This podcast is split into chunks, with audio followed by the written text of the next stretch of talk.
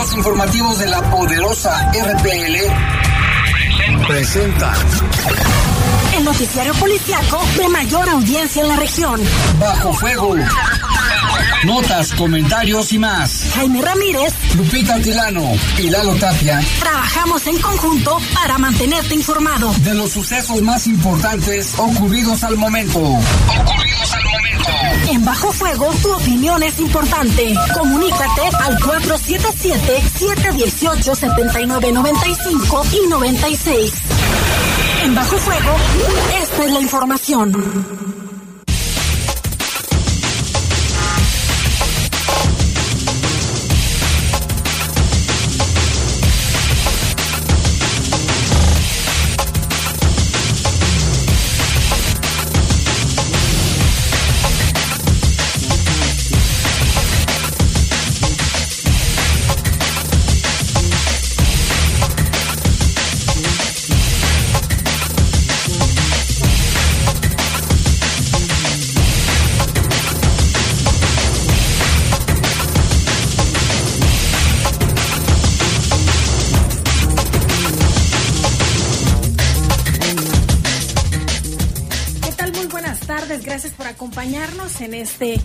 Ya jueves 20 de julio del 2023. Bienvenidos a Bajo Fuego. Saludamos con el gusto de siempre a Jorge Rodríguez Sabanero en controles aquí en cabina y en cabina general a Brian Martínez. En un ratito más se incorpora Jaime Ramírez. También saludamos, Lalo Tapia, ¿cómo estás? ¿Qué tal, Lupita? Gusto en saludarles. Buenas tardes. Un día bastante caluroso, que ya es costumbre. Mm, llovió muy poco, ha llovido muy poco. Esperemos que que lleguen las lluvias ya pronto también. Ojalá, estamos a 29 grados, la máxima para hoy se espera sea de 31 y la mínima de 13, solo hay 1% ahorita a las 7 con 3 minutos. Y conforme avanza la noche esta disminuye, por ejemplo, se mantiene a las 10 de la noche con 1% y a la 1 de la mañana eh, baja, baja considerablemente. Para el día de mañana, viernes, se espera una temperatura máxima de 32 grados y una mínima de 14, así que estará haciendo más calor que el día de hoy para que lo tome en cuenta en sus planes y se mantenga sobre todo bien hidratado, que no descuide a los niños menores de 5 años y a las personas adultas mayores. Y no, Vamos, no hay lluvia ¿Mande? No habrá lluvia otra vez el fin de semana. Para mañana no se esperan muchas probabilidades. Mira, déjame lo actualizo. Para mañana hay 17% de probabilidades de lluvia. Obviamente esto puede cambiar. María. Sí puede cambiar de acuerdo también a la dirección de, del, del aire, la intensidad y cabe destacar que de acuerdo a la Comisión Nacional del Agua se esperan sí lluvias en varias regiones de, del país, en varios estados, así que hay que tomarlo en cuenta. Para Guanajuato en general se esperan algunos chubascos, estos podrían venir acompañados de eh, algunas descargas eléctricas, pero pues hay que esperar. Y vamos con un avance de lo que tendremos el día de hoy. Desaparece madre buscadora de León. El lunes fue vista por última vez en su casa. Le tendremos detalles.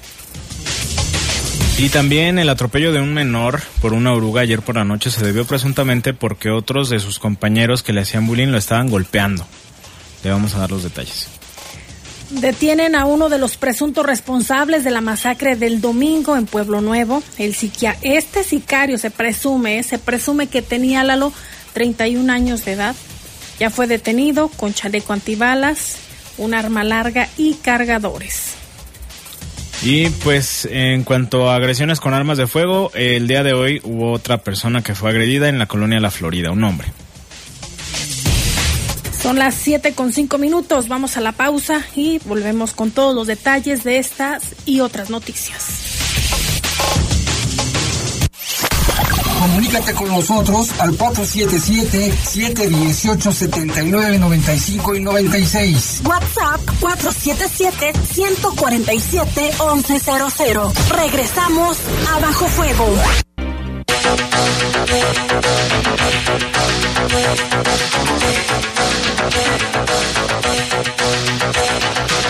Y bueno, en este momento son las 7 de la tarde con 6 minutos, las 7 con 6, y vamos a empezar con una muy buena noticia. Y para ello tenemos aquí en cabina, le damos la bienvenida a David Novoa Toscano, presidente del patronato de la feria. Bienvenido, David, aquí a La Poderosa. ¿Qué tal? ¿Cómo están, amigos? Un gusto saludarlos a toda la audiencia eh, y muchísimas gracias por la invitación. Oye, pues platícanos, vamos a empezar de lleno con el Festival Vive León Verano 2023. ¿Qué se espera de este festival? Bueno, pues como ustedes saben es un evento eh, prácticamente nuevo, es la segunda vez que se hace como festival. Hay que recordar y aquí pues les platico y, y, me gustaría, aunque lo comentamos siempre, creo que es importante hacer una, una diferencia de lo que es la feria, ¿no? Sí, sí, sí. Este evento pues es un evento diferente, es un evento que se crea en, en, en un espacio no vacacional donde se, se detecta una oportunidad que hay también pocos eventos en la ciudad y donde se decide apostarle a un evento familiar que genere una sana convivencia, que abone al tejido social y que abone por supuesto también al tema de turismo y al tema de derrama económica. Entonces así sale el festival, ¿no? En algún momento sí se hizo como feria, como una feria de verano que fue en 2021 y a partir del año pasado pues fue la primera edición de, del festival de verano, ¿no? Y que va creciendo y hay que hacer hincapié en que es netamente familiar. Sí, la verdad es que eso es lo más importante y aquí, bueno, como digo, eh, siempre eh, viene una comparativa con el tema de feria, pero es bien importante saber que es un, un, un, evento adicional a todo lo que ya se tiene y que es sumamente familiar. A ver, a veces eh, lo, los que estamos casados y que tenemos hijos chiquitos, pues de repente llegas ya de la chamba ahí de, de, de, de con la señora y, y, te dice, no, es que eh, traigo dolor de cabeza porque estuve todo el día cuidando a los niños. Entonces, precisamente este evento es para eso, ¿no? O sea, para, para todos aquellos niños que salen de vacaciones, eh, todas aquellas familias, eh, ¿no? Si es que lo cuida la mamá o lo cuida el papá o, los cuidan los abuelitos, quien sea que los cuiden, pues que tengan un espacio sano, seguro, donde puedan tener recreación, donde puedan tener actividades eh, en, en gran parte gratuitas y donde puedan, pues, pasar un, un, un, una experiencia como de vacaciones dentro de su misma ciudad. ¿no? Claro, eso es bien importante y sobre todo las vacaciones escolares, los niños que sea, para que tengan algo que hacer, a dónde ir. ¿Cuándo va a ser? ¿De qué fecha a qué fecha? ¿Dónde va a ser? Bueno, pues va a ser, eh, es un periodo de 17 días, empieza el 28 de julio y va a ser hasta el 13 de agosto. Son prácticamente dos semanas y tres fines de semana. Eh, y pues bueno, esto es, como dije, impulsar la, la convivencia sana y, y, y, familiar, ¿no? Y eso obviamente en el recinto ferial. Claro, ¿y qué se, qué se puede uno encontrar ahí? ¿Qué va a haber? ¿Qué espectáculos? ¿Qué actividades? ¿Qué, qué puede la gente Mira, algo súper importante también de comentarles es que gracias al trabajo en conjunto con las autoridades, con el ayuntamiento, porque, bueno, pues trabajamos obviamente muy de claro. cerca con, con, con, el ayuntamiento. Eh, la entrada va a ser gratuita, o sea, es, no tiene costo. Eso está muy bueno. Eh, también tenemos una novedad, a diferencia del año pasado, que los baños van a ser gratuitos tampoco van a tener costo. Órale. El año pasado sí se cobraron. Entonces, se busca llegar a todas aquellas personas que sabemos que les puede pesar pagar 12 pesos, ¿no? Y eso es algo eh, como dije, que se hace en conjunto con las autoridades, que le aplaudimos nosotros también al ayuntamiento el hecho de que aprueben eh, la gratuidad para un evento de esta magnitud, siempre pensando en los más, eh, en, en, quienes más lo necesitan. ¿no? El 80% del contenido va a ser gratuito. Eh, es un tema un poco veraniego, por ahí de repente también salió alguna información diciendo de que no van a tener playas. No, no, a ver, momento. Espérense. No va a haber playas, va a haber este un ambiente veraniego, va a haber elementos playeros. ¿A qué me refiero con elementos? Aquí. decoración que haga sentir como que estás en un ambiente playero, ¿no? Más no vamos a utilizar agua, por supuesto. Este, sabemos la, la, la problemática tan grande de, de, agua que tenemos, entonces eh, no, no, no es por ahí, ¿no? Eh, y bueno, algo también muy importante es, va a haber alrededor de 200 expositores en la zona del, del, recinto ferial y más de 310 expositores en la zona de Poliforum. En total son más de 570 expositores y cerca de la mitad son de marca Guanajuato.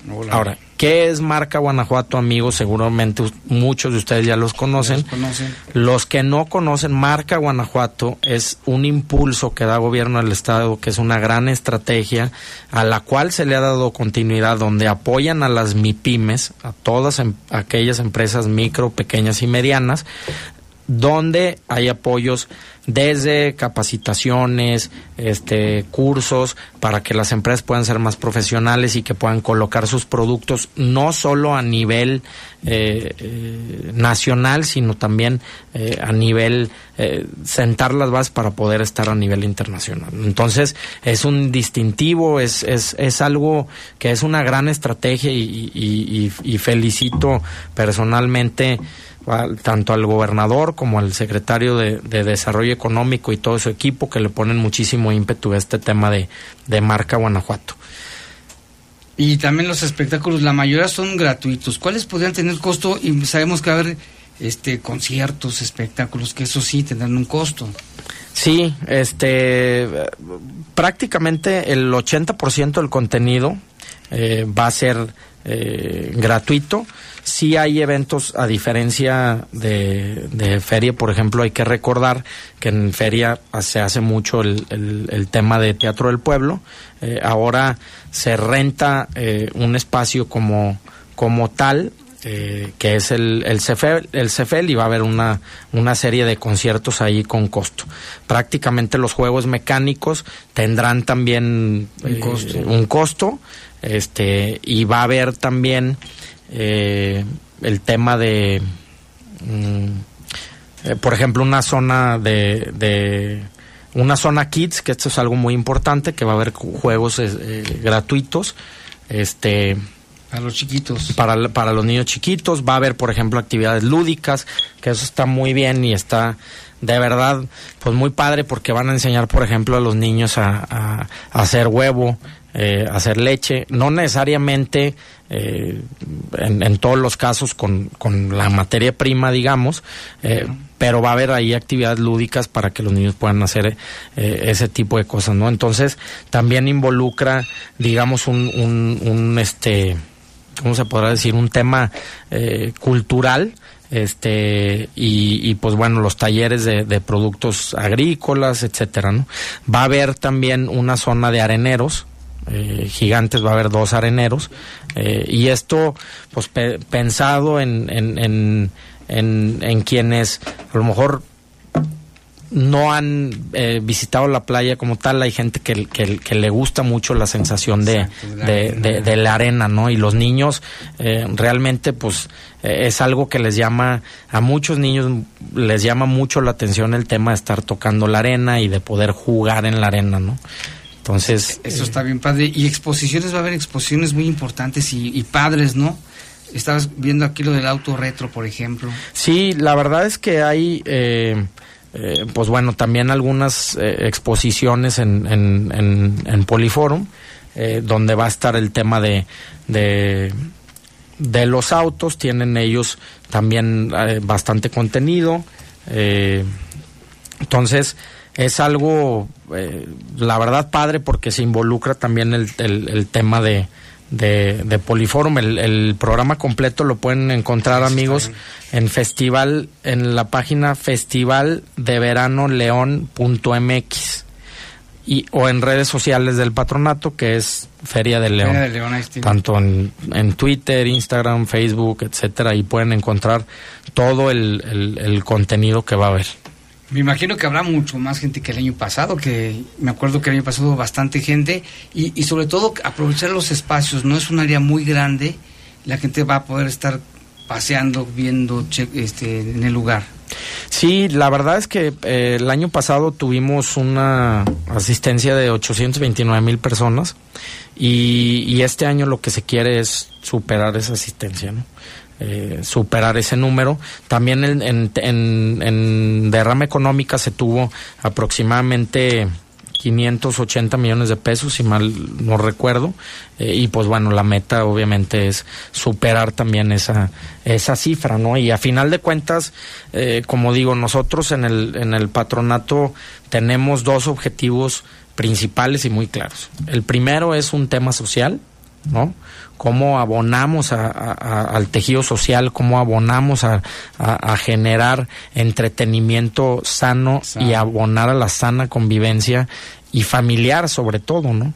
Eh, entonces, ese es un, tema muy importante. Vamos a estar eh, por ahí haciendo también algunas actividades en escuelas que siempre hacemos, en escuelas, por supuesto, eh, públicas. Vamos a estar también acompañando eh, a la alcaldesa en, en, algunos eventos de mi barrio habla, donde hacemos eh, todo este tema eh, social y donde invitamos a, a, niños, obviamente, que nos acompañen al tema del festival. Entonces, ese es un objetivo importante. Y el segundo es generar una derrama económica, que sea un evento turístico que pueda afianzarse eh, eh, a futuro y que sea una oferta más de lo que tiene nuestra gran ciudad y, gran estado. ¿no? A final de cuentas, el turismo eh, de entretenimiento es un área de oportunidad muy fuerte que se tiene en el estado. es una industria a la que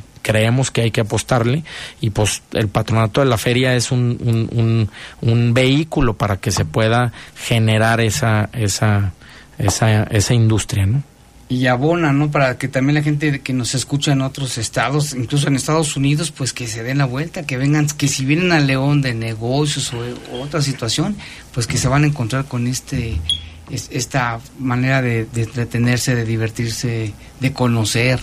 Sí, claro, esa es, esa es la idea es pues tratar de llegar, la idea y el reto es tratar de llegar a, a, más lugares y tener más visitantes, ¿no? A final de cuentas, pues León es una ciudad que tiene muchísimo que ofrecer, el estado es un estado que tiene muchísimo que ofrecer, contamos con infraestructura, digo, a lo mejor a nosotros no nos compete directamente, pero como buen leonés y guanajuatense, pues hay, que eh, abonar a nosotros, creemos que, que hay muy buena infraestructura en la ciudad para, para que pueda venir la gente de fuera eh, y ahí pues para todos los gustos, sabores y todo, ¿no? Muy bien, David, pues muchas gracias por esta información. ¿El horario que, el horario que tendrá el festival? Sería de una de la tarde a, a 10 de la noche en cuestión de acceso. Y el festival cerraría a las 3, del, 3 de la mañana. Sí, porque va a haber gastronomía, va a haber lugares de... Sí, va a haber también obviamente restaurantes en, en, el área ahí de, de, bares y, restaurantes. Eh, y perdón, los accesos van a ser de una, de domingo a miércoles de una de la tarde a 10 de la noche mm. en acceso y el jueves a sábado de una de la tarde a 12 de la noche. Ah, eh, como acceso, pero se cierra a las 3 de la mañana. Entonces sí va a haber este, restaurantes, por ejemplo, también va a, haber, va a haber una zona de food trucks que va a estar eh, ah, pues padre también. padrísima, va a haber música todo el tiempo, hay un, un, un stage, eh, un escenario musical de donde va a haber eh, grupos eh, tocando prácticamente todo el tiempo, donde la familia va a poder disfrutar también de, de, tener esa, esa opción de música en vivo, una especie como de, de, festival también eh, un poco eh, musical como se hace en otras partes, en otras ciudades y en otras partes del mundo, ¿no? No, pues qué bueno, muchas gracias por venir, dar estas noticias buenas y que la gente, pues la invitación está, ahí está, David, para que la gente que nos escucha, ¿qué les dices ahorita? No, pues amigos, este es su evento, hay que recordar que nosotros en el Consejo del Patronato somos ciudadanos y, y, este evento pues es para todos los ciudadanos ¿no? Eh, es un evento para todas las familias para todo mundo ojalá y puedan acompañarnos que vivan que disfruten eh, para todos aquellos ya sean amas de casa o sean papás que cuidan a niños o como dije abuelita abuelito quien sea que los que los cuiden en este periodo vacacional pues que aprovechen el, el, el tiempo es gratuito pueden pasearse pueden encontrar muchísimos productos eh, desde eh, todo lo relacionado a, piel eh, o la cadena cuero calzado, pueden encontrar artesanos de diferentes lados del, del estado, van a encontrar vinos, eh, en fin, un montón de cosas de compras que pueden hacer y de productos que, que pueden encontrar y pues bueno, también mucha oferta de entretenimiento. ¿no? Muy bien, pues muchas gracias por estar aquí con nosotros, te agradecemos y ahí estaremos seguramente cubriendo todos los eventos. No, pues ahí los esperamos, este es su casa y, pues bueno, muchísimas gracias a ustedes por la invitación y nuevamente un saludo a toda la audiencia. Les recuerdo, las fechas son del 28 de julio, viernes 28 de julio al 13 de agosto. Ya está, ya que si lo tenemos encima. Aquí nos mandan saludos para la señora Gaby y Chanis que nos están escuchando, ya escucharon la información. También para Luis Fernando Jaramillo que siempre nos escucha en su trabajo que es una vulcanizadora en la calle Roble 505 en la colonia Obregón, que es muy atento, dice que siempre escucha las noticias y nos acaba de escuchar. Gracias, gracias por estar con nosotros. Brian, vamos a una pausa y regresamos con más en un momento.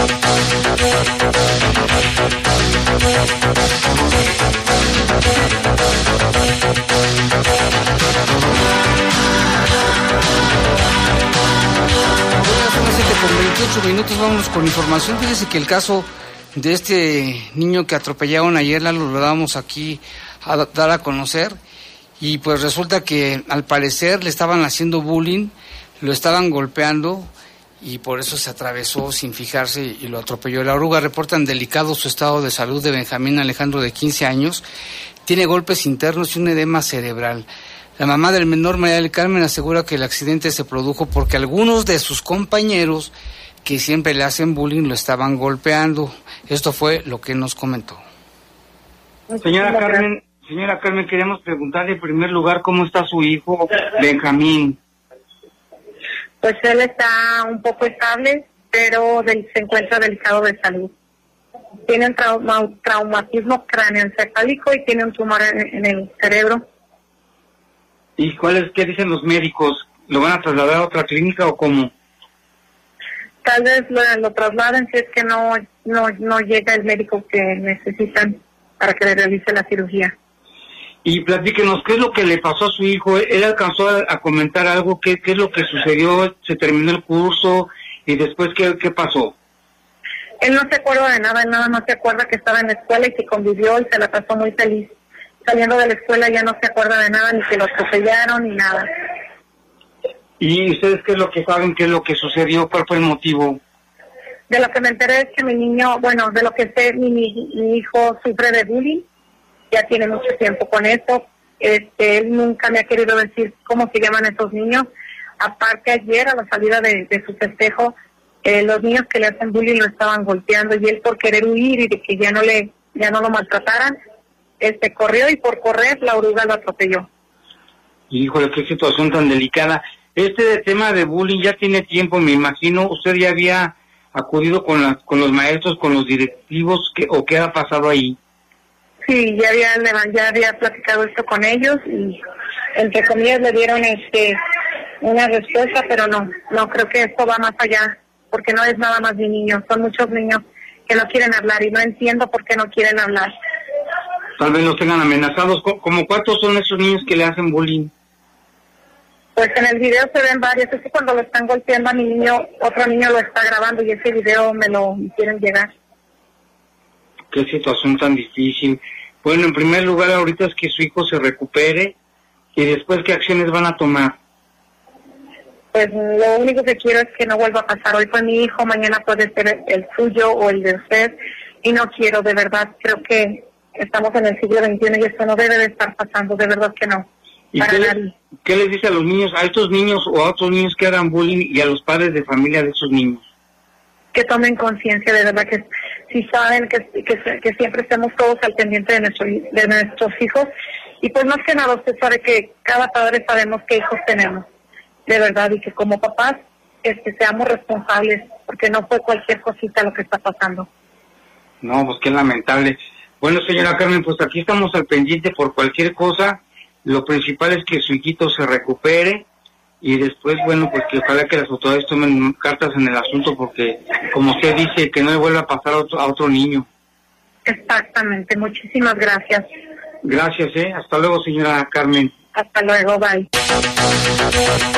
Este testimonio de la señora Carmen, madre de este pequeño, y pues dice que ojalá que no vuelva a ocurrir, porque eso del bullying ya lo habían denunciado en la escuela y como siempre lo, lo minimizan y mira lo que pasó. El, el, muchachito está muy grave. Ojalá que se recupere, Jaime, porque es una situación eh, bastante complicada. No es un caso, son muchos casos los que hay, no solo en Guanajuato, sino a nivel nacional. Todo lo que conlleva. Eh, dábamos a conocer aquí en Bajo Fuego un caso que se dio también en Lagos de Moreno, Jalisco, donde terminó con la vida de, del menor. El menor sí no aguantó y él se auto infligió lesiones, ¿no? Y tenemos también información, mmm, se encuentra desaparecida una madre buscadora, se trata de la señora Catalina Vargas de 60 años. Ella busca a su hijo de nombre Luis Antonio Rodríguez Vargas, quien desapareció en 2020. Eh, desapareció el lunes 2 de, 2 del, a las 2 de la tarde, estaba en un domicilio quien tiene ubicado aquí en León, Guanajuato, donde tenía poco tiempo residiendo, es lo que se informa. Desde ahí se reportó con sus familiares a esa hora y fue la última vez que tuvieron contacto con la señora. Se presentó ya la denuncia ante el Ministerio Público y se emitió una ficha con sus datos. Sus familiares y colectivos la están buscando, así que si usted sabe algo de ella puede reportarlo directamente con sus familiares o bien eh, a la Fiscalía. Se trata de Catalina Vargas, ella es morena, tiene la frente amplia, la boca chica, eh, cejas escasas, también eh, como característica mide 1,51, la cara es alargada, nariz picuda y los labios delgados. Aquí algunas de las características, su color de cabello es café oscuro, tiene canas, es lacio como seña particular, eh, vestía una blusa blanca con flores azules, pantalón de mezclilla azul claro, estaba flojito y unos zapatos de color café. Si tiene alguna referencia, si sabe quién se la pudo haber llevado o si sabe en dónde se encuentra esta señora, puede marcar directamente ante la Fiscalía al 089 o incluso al 911. Al 911 o ya está también la ficha a través de las redes sociales para que también usted ayude a que Catalina regrese a su hogar. Ella es una madre buscadora que buscaba precisamente a su hijo y ahora ella también está desaparecida. Sí, qué fuerte, ¿no? Ojalá que sí aparezca con bien, se está haciendo una difusión fuerte del caso para tratar de que quien la tenga o donde esté, pues la deje regresar a su casa con su familia. También ya está en nuestras redes sociales, búsquenos como arroba la poderosa si nos encuentra en Twitter y también arroba poder noticias en nuestras cuentas personales, Guadalupe Atilano y arroba soy Jaime Ramírez. Así es. ¿Tú cómo estás, Lalo? ¿Cómo está tu Twitter? En redes, Lalo. Este, es que estaba viendo que es tendencia también a nivel nacional en es Twitter. tendencia. Catalina Vargas ya es una noticia. Digo, obviamente todas las desapariciones o no localizaciones de personas son preocupantes, pero llama mucho la atención el asunto de que es una madre buscadora. Eh, eh, y Catalina Vargas, el nombre como tal, es tendencia en, ¿En Twitter? Twitter? ya es una noticia a nivel internacional. Así Lalo Tapia es. 88, así me encuentro. Lalo Y Tapia, hace poco 88. también, Jaime, en Abasolo, si mal no recuerdo, fue otra madre buscadora que también por ahí tenía algunas... Primero decían que no la encontraban, no sé ahorita en qué situación ¿En se qué esté? Qué, qué difícil, ¿no? Y hay más información, Lalo, porque cayó un pez gordo, ¿eh? Sí, en uno de los presuntos responsables de la masacre de la, en la comunidad de Dos Ríos de Yostiro, eh, este hombre de 31 años es miembro de un grupo criminal que opera en esa zona. Elementos del ejército mexicano lograron su captura en posesión de un arma larga, dos cargadores, y la Fiscalía General del Estado expuso la teoría jurídica y probatoria del caso. También pues ya fue vinculado a proceso por homicidio simple en agravio de cinco personas y homicidio en tentativa de tres elementos del ejército mexicano. En la audiencia de control, el abogado litigante, bueno, de, por parte de la fiscalía, logró la detención y retención de esta persona. Se calificó de legal la detención por este delito. Eh, fueron cinco personas sin vida las que o lo que hizo esta persona. Eh, en- esto fue en un lugar despoblado sobre un camino de Parcelas. entre parcelas.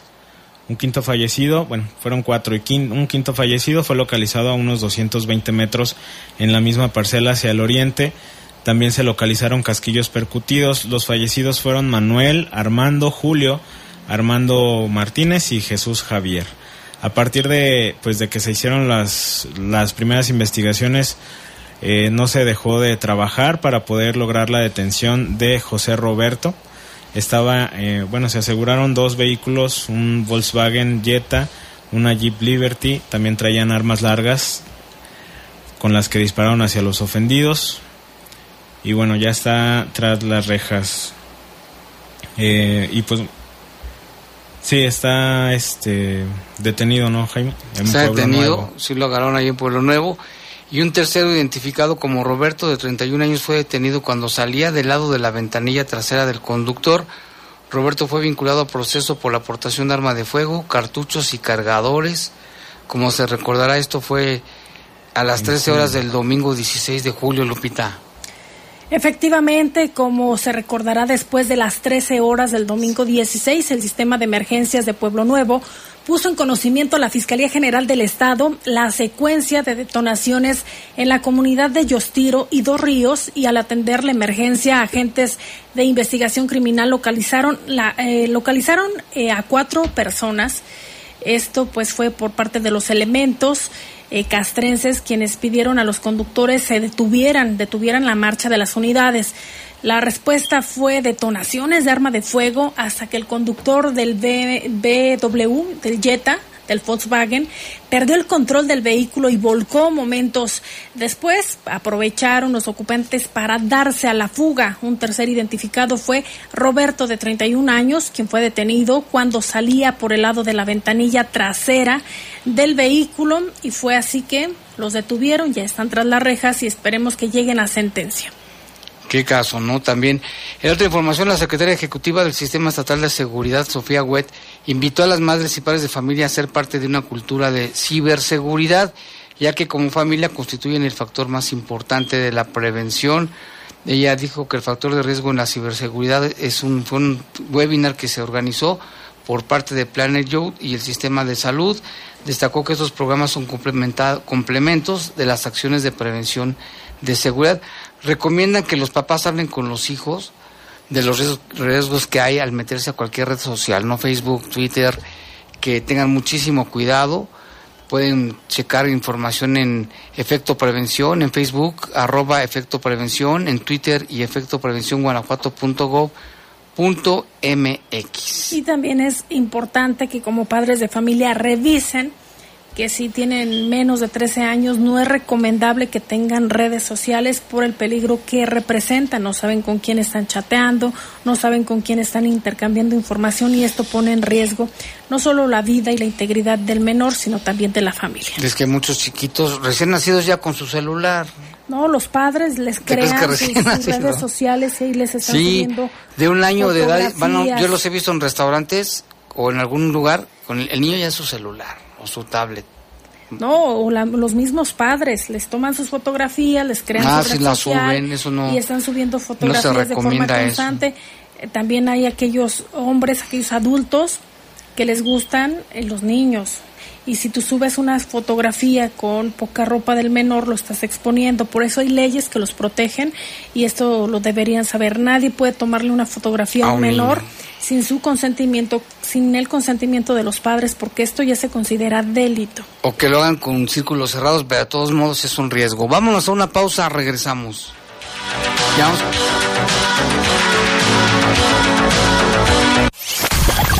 Comunícate con nosotros al 477-718-7995 y 96. WhatsApp 477-147-1100. Regresamos a Bajo Fuego.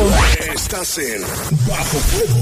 Bajo Justicia pronta y eficaz es y ha sido siempre un reclamo social. El nuevo Código Nacional de Procedimientos Civiles y Familiares, aprobado por unanimidad en el Senado, unificará y dará certeza jurídica en la solución de los conflictos en las familias, que constituyen el 70% de los litigios en México, que se atenderán buscando justicia con enfoque de género, protección a grupos vulnerables y respeto a los derechos humanos. Ahora es ley, Senado de la República. Sexagésima quinta legislatura tal? Buenas tardes. ¿Cómo has estado? Muy bien, muy bien. ¿Tú cómo estás? Bien, bien. ¿Cómo va la expansión de la empresa? Fíjate que todavía no resuelvo. Es tu lugar bien conectado y sabes que el personal calificado siempre es un tema. Ya checaste en León. La mayoría de mis proveedores se encuentran ahí y todo siempre sale muy bien. Por sus parques industriales y su mano de obra calificada, ven e invierte en León. En León, vamos con todo. Somos grandes, somos fuertes, somos León. Para asegurar alternativas de abasto, en Zapal somos pioneros a nivel nacional en la incorporación de la nanotecnología en el tratamiento del agua. El reuso indirecto en el futuro beneficiará a miles de familias leonesas. Dale agua, León. Zapal.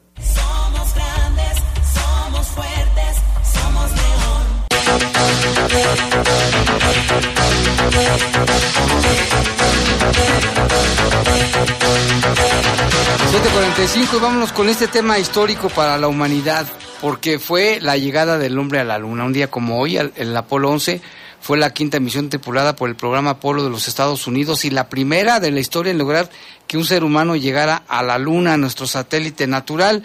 La nave Apolo de la misión se envió al espacio el 16 de julio, pero realizó el alunizaje, así le llamaron, el 20 de julio de este año.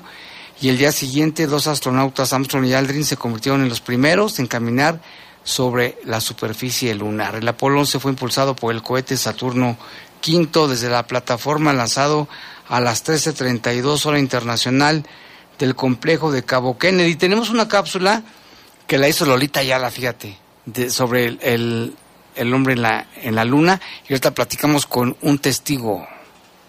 Ignition sequence starts. Six, five, four, three, two, one, zero. All engine running. La llegada del hombre a la luna en julio de 1969 marca un parteaguas histórico. Se ve la Tierra desde una distancia de aproximadamente 100.000 kilómetros. Esta es la Tierra, vista desde la cápsula Apolo número 11. Escuchemos desde la superficie de la Luna. Se dijo fácil. Señoras y señores, este es un momento extraordinario. Los mexicanos fueron testigos de una de las más grandes hazañas de la civilización. Los astronautas Neil Armstrong y Edwin Aldrin descienden en la superficie lunar. Un pequeño paso para el hombre, un gigantesco salto para la humanidad, afirma desde el mar de la tranquilidad en nuestro satélite natural, Neil Armstrong. It's one small step for man,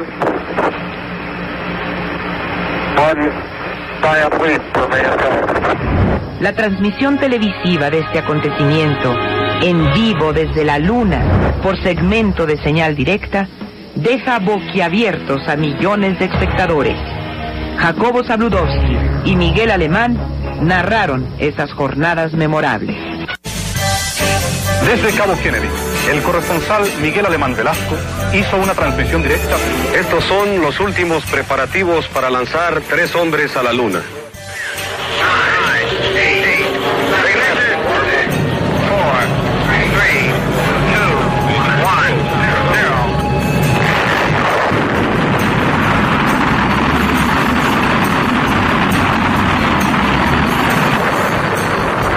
Izquierdo, siendo en México las 8.56 minutos de la noche del 20 de julio de 1969, el primer ser humano ha puesto su pie sobre la superficie lunar.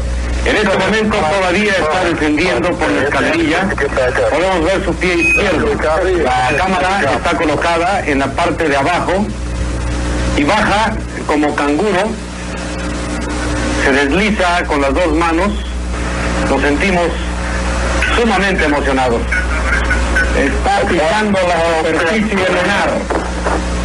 Detenga usted su reloj si lo desea conservar como recuerdo de este momento. Este ha sido el instante, la fracción de segundo, el relámpago que divide dos épocas, como en medio de un abismo. La mano izquierda. Para la televisión, la conquista de la Luna abrió también las posibilidades de una de sus más importantes facetas, la de un medio de información. Esta es la narración de los hechos. Este Chuy Hernández se encuentra con nosotros y pues él vivió ese momento aquí en León. ¿Cómo fue ese momento, Chuy? ¿Qué recuerdas? Pues eh, yo recuerdo que parece que fue ayer. Me recuerdo muy bien que cuando eh, comentaban de que iba a ser el- la llegada del la Apolo 11 a la Luna, este, no en todos los hogares se tenía televisión, era muy pocas las personas que tenían televisor en su casa. Entonces, en la zona centro había varias tiendas donde vendían este televisores eh, en blanco y negro en su mayoría y entonces este estaban abarrotados de gente, lleno de gente afuera de los aparadores viendo la, la transmisión que estaban haciendo de la llegada a, a la luna. Y este pero pero bastante gente ya la verdad era eh, pas- te cambiabas a otro lugar a ver si encontrabas mejor lugar para poder observar mejor y era igual donde quieras toda la zona centro estaba llena de de este de, de personas observando todo el, el acontecimiento. Y, y la verdad este fue muy importante porque pues para los que vivimos en aquellos años este la verdad la tecnología que se contaba en aquel tiempo con la que tenemos ahora, pues era, eran unos equipos rudimentarios lo que tenía, la comunicación era muy deficiente, la señal de imagen era como algo de nieve, media borrosa, y entonces, pero sí, sí, este, a mucha gente nos llamó la atención, yo entre ellos, ¿Qué yo edad fui de los... Chuy? Yo en ese tiempo tenía 17 años de edad. Ah, yo te acuerdas yo trabajaba en, en exactamente eh, frente a la catedral, en negocio donde alquilaban películas que se distribuían en todas las rancherías y en todas las poblaciones cercanas aquí a León. Yo trabajaba ahí en ese lugar y cuando salí de ahí de trabajar me fui directamente a ver el, el, el, el evento, pues. Y ahí me estuve. ¿En dónde? ¿En el pasaje catedral? No, yo lo estuve viendo en la esquina de Madero y esquina con eh, la calle Emiliano Zapata. Ahí en la mera esquina, frente a una papelera que se llama el Lápiz Rojo, se llamaba. Ahí había muchas, varias las 5 televisiones. de febrero, ¿no? No, es la, la Madero. calle Madero, esquina con Emiliano Zapata, y estaba llenísimo de gente. ¿Y en ese momento qué sentiste, Chuy? Pues a primer lugar me llamó mucho la atención porque para mí y creo que para muchos se nos hacía imposible la llegada por este lo complejo que se veía todo, cómo fue gradualmente haciendo los eh, cuando bajó la el águila que se le nombra del el vehículo que posó en la en la En la tierra, luna. eh, más bien en la tierra de la luna, pues este cómo fue bajando, este cómo bajaron ellos y después de que terminaron, creo como dos horas duraron ahí en el en el la, la, la zona ahí de la superficie de la luna, cómo ya después retornaron y cómo se volvieron a acoplar nuevamente con la nave este que los había acercado a la órbita. O sea, muy complejo toda la, para en ese tiempo yo, pero a mí me llamaba mucho la atención y, le ponía mucha atención yo a todo eso. E inclusive después estuve viendo yo las repeticiones porque fue de varios días el acontecimiento donde se, de alguna forma la gente estaba tratando de enterarse de lo que estaba pasando, de todo ese acontecimiento. También una cosa muy tensa, muy así que llamó mucho la atención, fue cuando el retorno a tierra, como este en el Océano Pacífico un este portaaviones este estaba esperando el, el arribo de la nave y, pues era muy riesgoso, mucho muy riesgoso, porque inclusive yo leí en una página por ahí de internet que inclusive tenían ya grabado una mensaje en caso de que tuvieran algún percance fuerte, porque podía, era muy peligroso el ingreso de A la atmósfera. a la atmósfera de Podía la Tierra. estallar la sí, nave. entonces afortunadamente cuando se vio, porque también eso lo transmitieron, se vio cuando la nave estaba entrando a la atmósfera y cómo se desplegaron los paracaídas, se desplegaron los paracaídas y cómo se fueron inmediatamente los helicópteros alrededor de donde cayó la cápsula y cuando los rescataron, estaba en ese tiempo, yo me acuerdo mucho del presidente Richard Nixon, que Ah, fue el que después Nixon. de que de que ya llegaron y, y fue el que hizo la primera llamada telefónica con ellos, que inclusive este dijo él una frase, estoy haciendo una llamada de mucho, muy importante para la humanidad. Híjole, qué emoción. Pero fíjate que ahora recientemente hemos visto Lalo, Lupita y Chuy también, que han salido una cantidad de documentales que dicen que esto fue falso. Platicamos con el señor Roberto y él dice que se hace difícil creer, difícil de creer que sea cierto. Vamos a escuchar. Ahora con quién con este sale Jorge. Ah, no, no. Ese es otra. Ese es Pepón. Ese es Pepón. Sí, antes lo tienes, Jorge lo va a poner ahí. Sí, él dice, es Pepón, salió Pepón. Le mandamos un saludo a nuestro amigo Pepón. ¿Ya lo tienes, Jorge? Vamos a escuchar.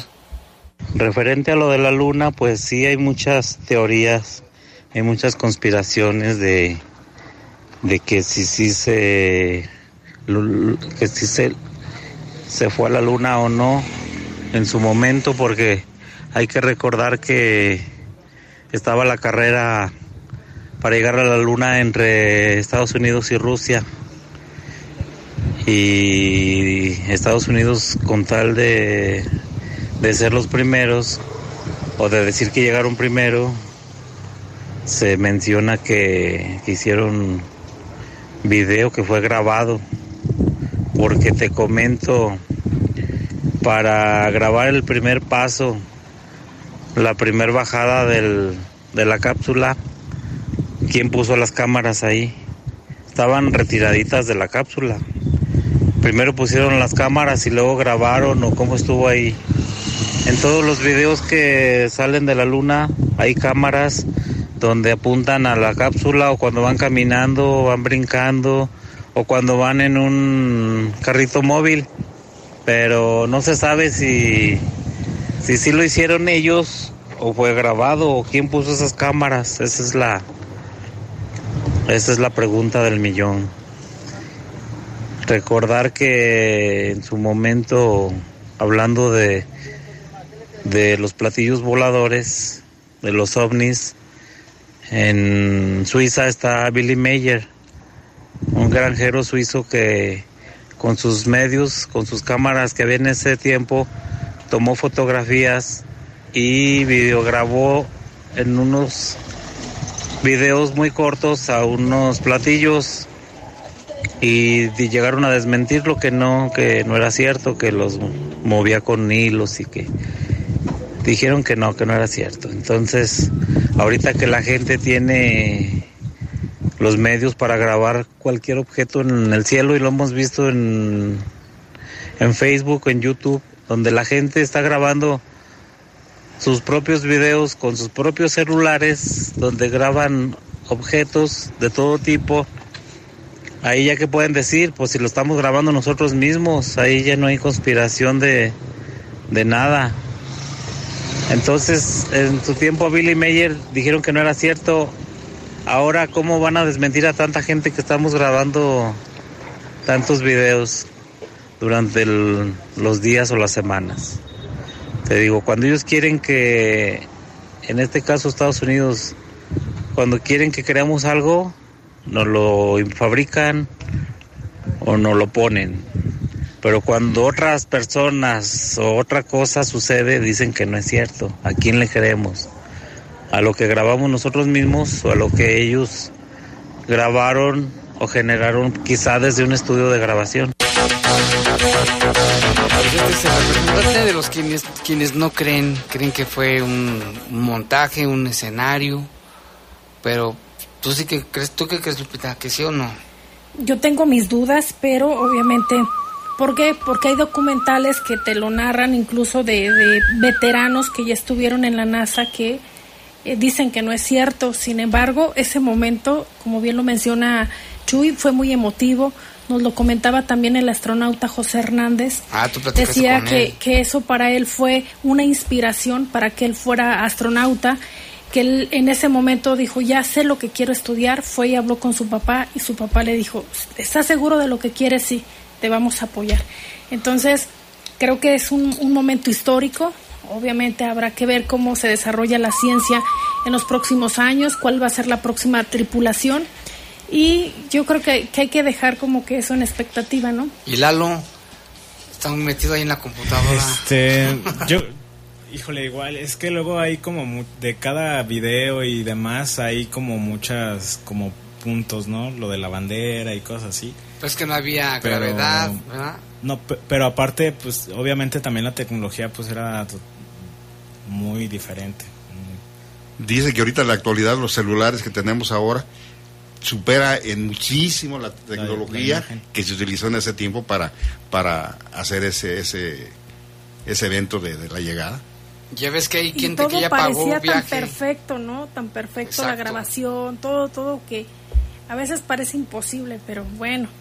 Y la carrera espacial, pues se detuvo un poco, pero otra vez, ¿no? China, Rusia, la India. Pues ahorita ya hay varios países que están este, teniendo sus programas espaciales. Y sus Y satélites. sus satélites principalmente. Porque pues anteriormente no había satélites, ¿no? Las comunicaciones eran muy deficientes en Es todo el mundo. Se pretende Y ir caras. a, se pretende ir a conquistar la luna, ¿no? Marte es uno de los... Marte. Marte. Pero dicen que el viaje de Marte tardaría nueve meses en llegar. Que lo que están esperando es la alineación para que sea. Porque pasa tiempo. cierta... Así, cada ciertos años pasa muy cerca el planeta de, de- de la Tierra. Se tendría que aprovechar. Y hay muchos jóvenes que se están preparando la NASA para Sí. ser la primera tripulación que conquista